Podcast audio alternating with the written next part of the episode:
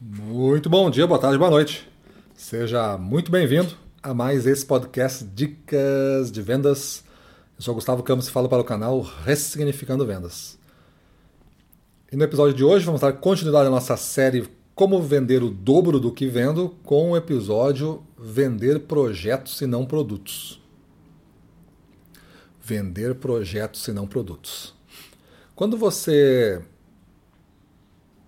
começou em vendas, é muito mais provável do que eu vou falar, você vai sentir bem nesse início. Você tinha muitas expectativas, muitas, muitos desejos, muitos sonhos. Você inclusive defendia mais a causa, né? Você falava mais sobre a sua empresa, sobre seus produtos, você fazia questão de mostrar muito dos porquês você está fazendo aquilo ali, porque o seu produto é melhor. Com o tempo, é normal que o vendedor comece a ficar um pouco cansado desse discurso e começa a não fazer mais, acreditando que o comprador, às vezes por ser um comprador antigo, é, gravou definitivamente aquele conceito e nunca mais esqueceu. O que não é verdade, né?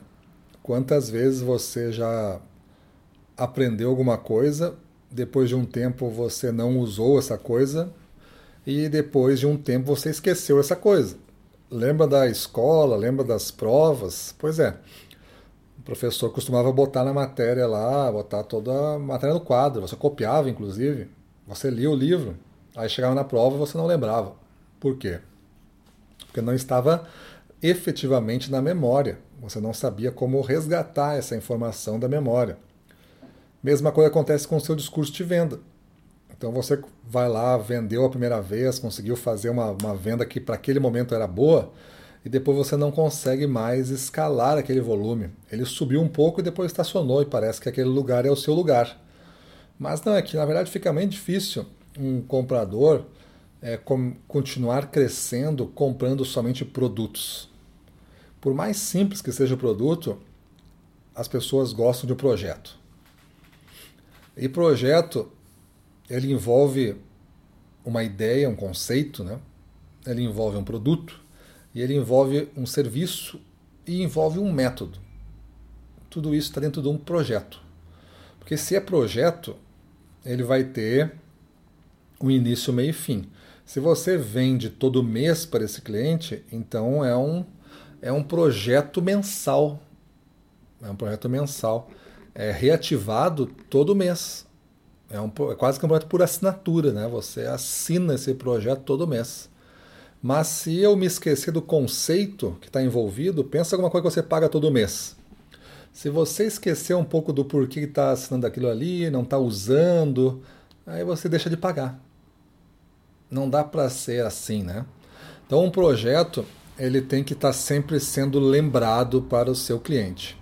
E lembrança do que tipo? Uma informação adicional sobre o produto, uma informação adicional de, de o que você viu acontecer em outros casos, em outras cidades, em outras lojas, em, com outros consumidores ou clientes, uma informação nova de uma renovação que ninguém está sabendo ainda, uma informação nova de marketing que vai acontecer.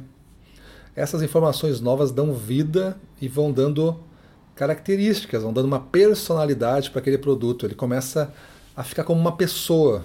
Quando você só sabe o nome de uma pessoa, pensa você aí na, na rodoviária, um dia no aeroporto, tem um monte de gente na fila. Aquelas pessoas ali, elas estão só na fila. Elas talvez não sejam conhecidos seus, e por não ser conhecidos seus, você não tem muito apego, você não tem muita. Eh, se a pessoa, se a fila anda e o cara fica trancando a fila ali, você vai ficar um pouco irritado. Ó, oh, anda aí, né? porque a fila está andando. Vão perder o voo, não vai entrar.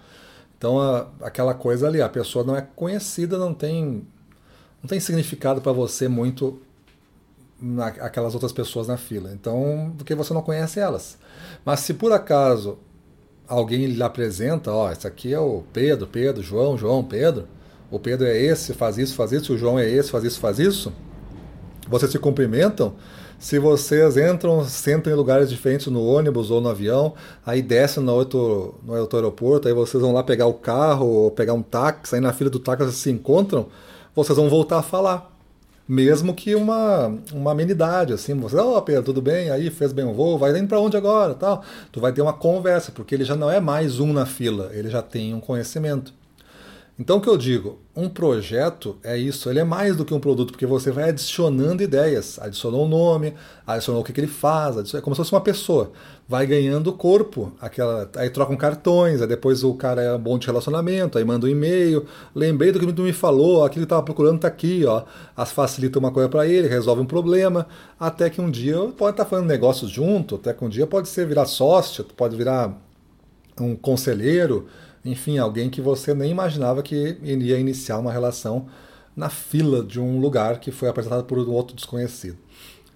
Então isso é como nasce um projeto, né? Você vai pegar aquele seu produto ou serviço, aí você vai todo dia começar, todo dia quando você vai lá, né, falar coisas novas sobre ele, para o produto ou serviço, você vai conceituar uma ideia, essa quando você fala assim, esta pessoa, ela é padeiro, e ela tem a melhor padaria da cidade.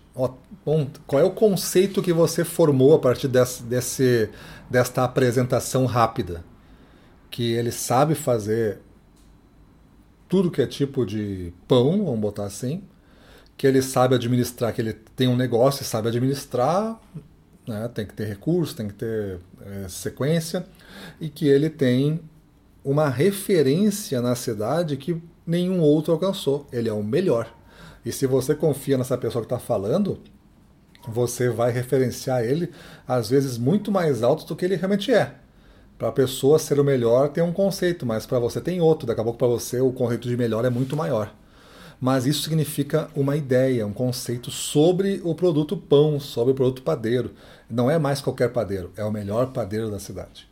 Então tem uma ideia, um conceito. É isso que a gente tem que ter para que o nosso produto consiga conquistar o dobro. E também ele tem que ter um método. Se ele é um projeto, ele vai ter início, meio e fim. Esta venda tem início, meio e fim. Pode ser em um mês, pode ser em uma semana, pode ser em um dia, pode ser em uma quinzena, em três meses, mas tem início, meio e fim. Então ele tem um método. Eu vou te acompanhar, eu vou te informar, eu vou fazer isso. Então tem um envolvimento teu nesse método, tem o um envolvimento do cliente no método. E a gente explica, não com a palavra método, mas a gente explica como é que vai funcionar nosso relacionamento comercial aqui, se a gente está recém se conhecendo. Eu, eu, gostava de usar em vendas o método, aí botava o meu nome, né? O método Gustavo Campos. O método Gustavo Campos era esse. Então eu tinha o método de trabalhar e tinha o método Gustavo Campos, que aí era um jeito que eu dizia para o cliente, que era um jeito que quase ninguém fazia. Eu valorizava muito o serviço de pós-venda, valorizava muito o relacionamento, e aí configurei isso pelo nome método Gustavo Campos. Dificilmente alguém vai imitar esse método e o cara vai conseguir comparar, porque ninguém vai se chamar o mesmo nome, né? Então não vai usar o mesmo nome para o método. Então fica mais fácil me diferenciar. Então quando você cria um conceito para você, pessoa, quando você cria um conceito para o seu produto ou lhe é dado já pela empresa, o conceito é esse. As informações do produto e serviço são essas e você tem essa ideia, você defende essa ideia sempre que estiver no cliente, você continua falando essa ideia, esse conceito, continua falando ideias de informações novas sobre produto e serviço e continua referenciando o seu método e como está gerando satisfação e resultados.